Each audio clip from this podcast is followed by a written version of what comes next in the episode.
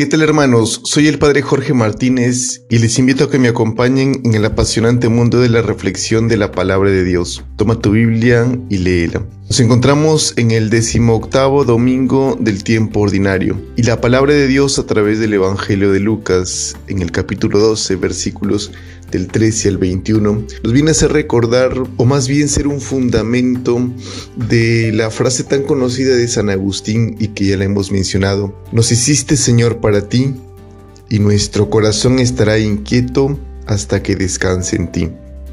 No hay nada sobre la tierra, no hay nada perecedero, no hay nada en este mundo que pueda saciar el deseo de Dios que tiene el hombre en su corazón.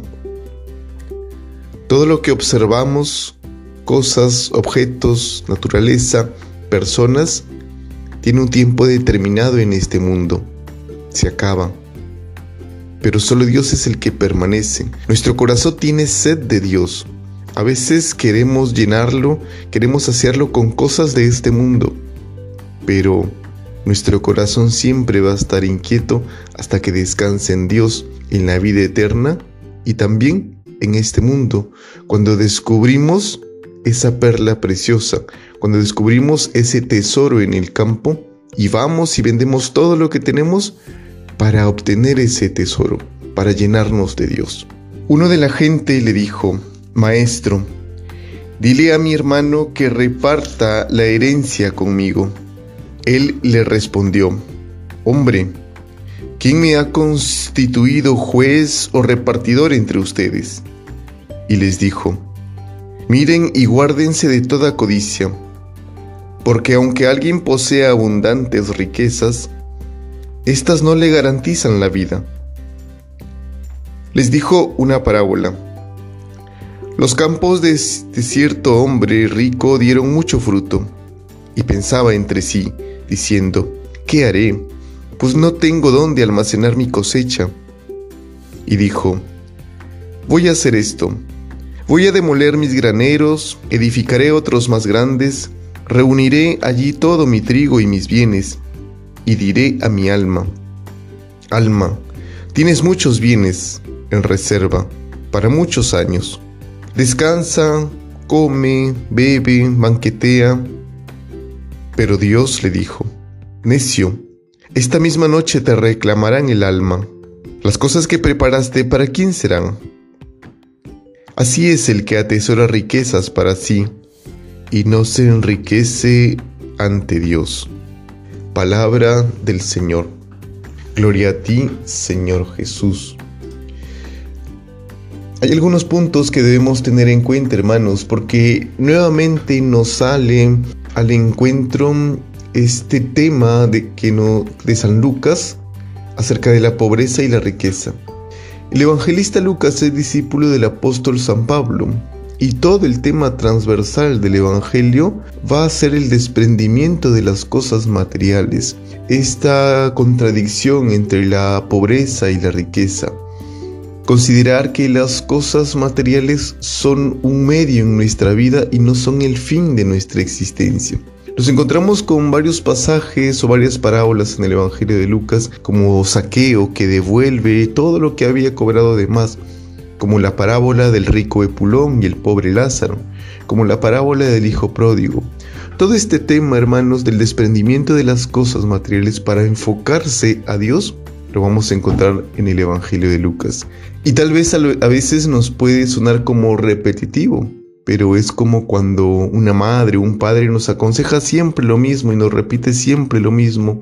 Y a veces, aunque nos parezca pesado, a través del Evangelio de Lucas, Jesús nos está insistiendo sobre este tema. ¿Qué tan pegado está nuestro corazón a las cosas materiales? ¿Y por qué se pega nuestro corazón a las cosas materiales? ¿Por qué se adhiere tanto nuestro corazón a lo que es perecedero? Por el miedo a la muerte. El ser humano es el único ser sobre la tierra capaz de ser consciente de que en algún momento va a dejar de existir, de que en algún momento se acabará su vida, de que morirá.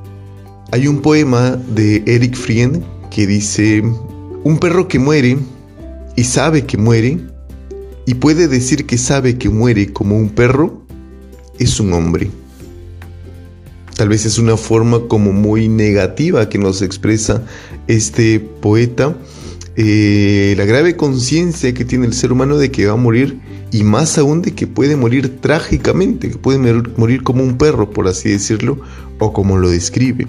Un perro que muere y sabe que muere y puede decir que sabe que muere como un perro, es un hombre.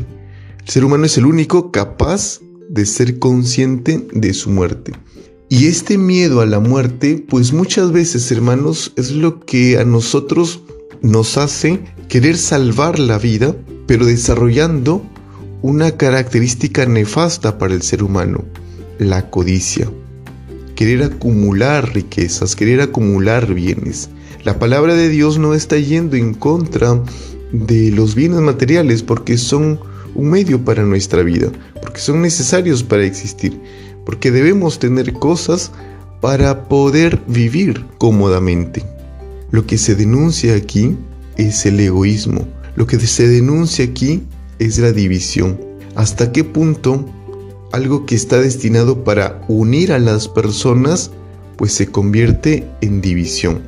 El don del Padre, el regalo del Padre que es una herencia, ese es el fin de una herencia, un regalo para los hijos. Pero ¿en qué momento se convierte en división? Cuando uno quiere más que el otro. Esa es la codicia.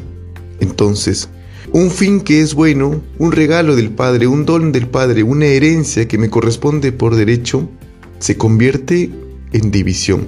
Jesús le dice, nadie me ha nombrado a mí administrador, ni, ni repartidor, ni árbitro de nada. Y les va a cantar esta parábola. Hermanos, a veces nosotros nos olvidamos que somos administradores en esta tierra y no somos poseedores. ¿Tú posees cosas o las cosas te poseen a ti? Jesucristo les cuenta esta parábola de el hombre que fue muy bendecido por Dios. Sus graneros, sus cosechas dieron mucho fruto. Y dijo, ¿qué hago? Y esa es la pregunta del ser humano, ¿qué hago? ¿Qué hacer? Destruiré mis graneros pequeños, haré almacenes grandes y guardaré ahí todo. Y ya cuando tengo todo asegurado diré, eh, banqueteate, bebe, come, disfruta de la vida. Pero esta misma noche te reclamarán el alma. ¿Y para quién quedarán esas cosas? Te hiciste rico para ti mismo, pero no te hiciste rico para Dios. ¿Qué hacer? En el ministerio sacerdotal constantemente nos encontramos acompañando a las personas en los últimos momentos de su vida, a veces en la cama de un hospital, tratando de recuperarse, o a veces agonizando.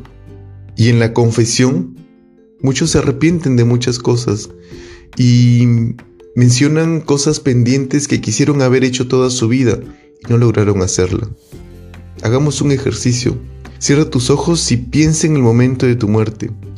Piensa que estás ya agonizando y que es aquello que te había gustado realizar. Que es aquello que siempre quisiste hacer en bien de los demás y no lo hiciste. ¿Qué es aquello que quisiste colaborar con la parroquia o con algún necesitado y no lo hiciste? ¿Cuáles son esos dones, esas capacidades que Dios te ha regalado que pudiste haberlas puesto al servicio de los demás y hasta ahora no te atreves a realizar ese trabajo en la parroquia, en la familia, en tu comunidad? Hermanos, no nos hagamos ricos para nosotros mismos, hagámonos ricos para Dios que las cosas no nos posean, que nosotros poseamos las cosas como administradores. Que tengamos un bonito domingo en familia. Tole Leye.